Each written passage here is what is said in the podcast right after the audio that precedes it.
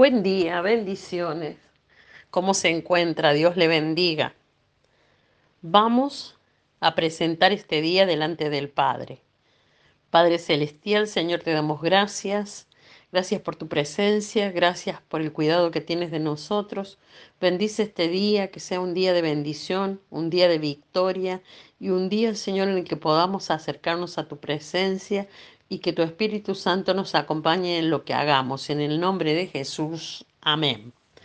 La palabra de hoy se encuentra en Santiago capítulo 5, versículo 16.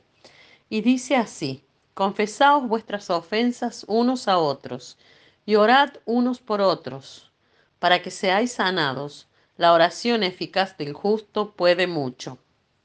Titulé de devocional La oración que puede mucho. Dice la palabra que la oración eficaz del justo es la que puede y mucho.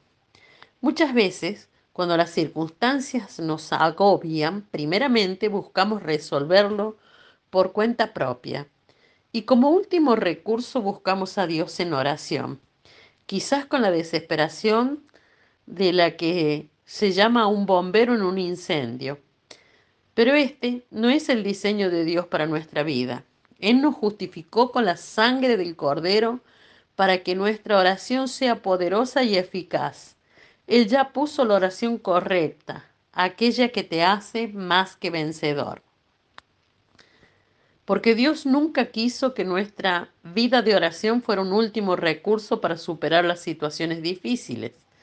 Después de haber agotado todos los recursos y opciones personales, la voluntad de Dios es que la oración sea el centro de nuestra vida, en todo momento. El primer lugar al que vamos cuando estamos en necesidad, no el último. Él quiere oír de nosotros todo el día, todos los días, tanto en nuestro tiempo de escasez y necesidad como en tiempos de abundancia y plenitud.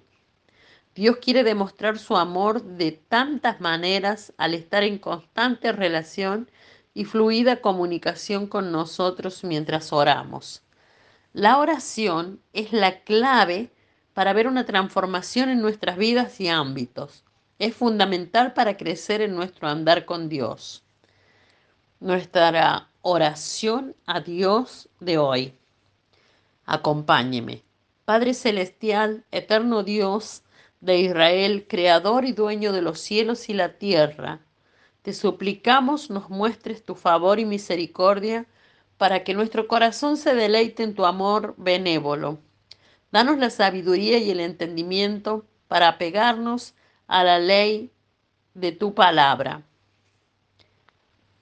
Danos de nuevo para predicar al prójimo tu gran poder y amor. Hoy, Señor nuestro, nos humillamos ante ti para pedirte que vivas en nuestras vidas y nos ayudes a restaurar nuestra fe por ti. Te lo pedimos en el nombre de Jesús. Amén.